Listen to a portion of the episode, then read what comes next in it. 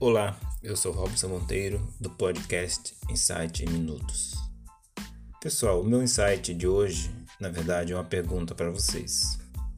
Vocês já fizeram uma análise fofa de algum projeto, de algum trabalho que vocês realizam, enfim, de alguma coisa que vocês têm em mente e queiram fazer?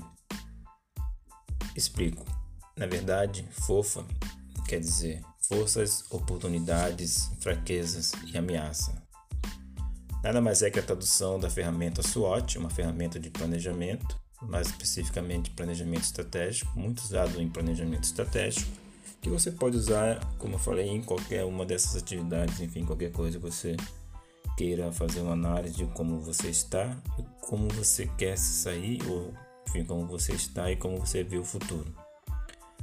Vem da sigla em inglês SWOT, S-W-O-T, que significam as palavras em inglês Strength, Weakness, Opportunity and Threat.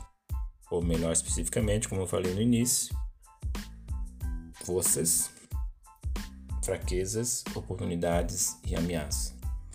Você pode fazer, muitas pessoas é, quantificam, mas só simplesmente listando, você pode ter o conhecimento de, nessas quatro áreas sobre você, sobre o seu projeto, sobre o seu trabalho. E a partir daí você pode entender um pouco mais o contexto, como as coisas acontecem, como pode acontecer. Pense nisso, aplique, você vai ver um belo resultado se for bem aplicado, bem conduzido.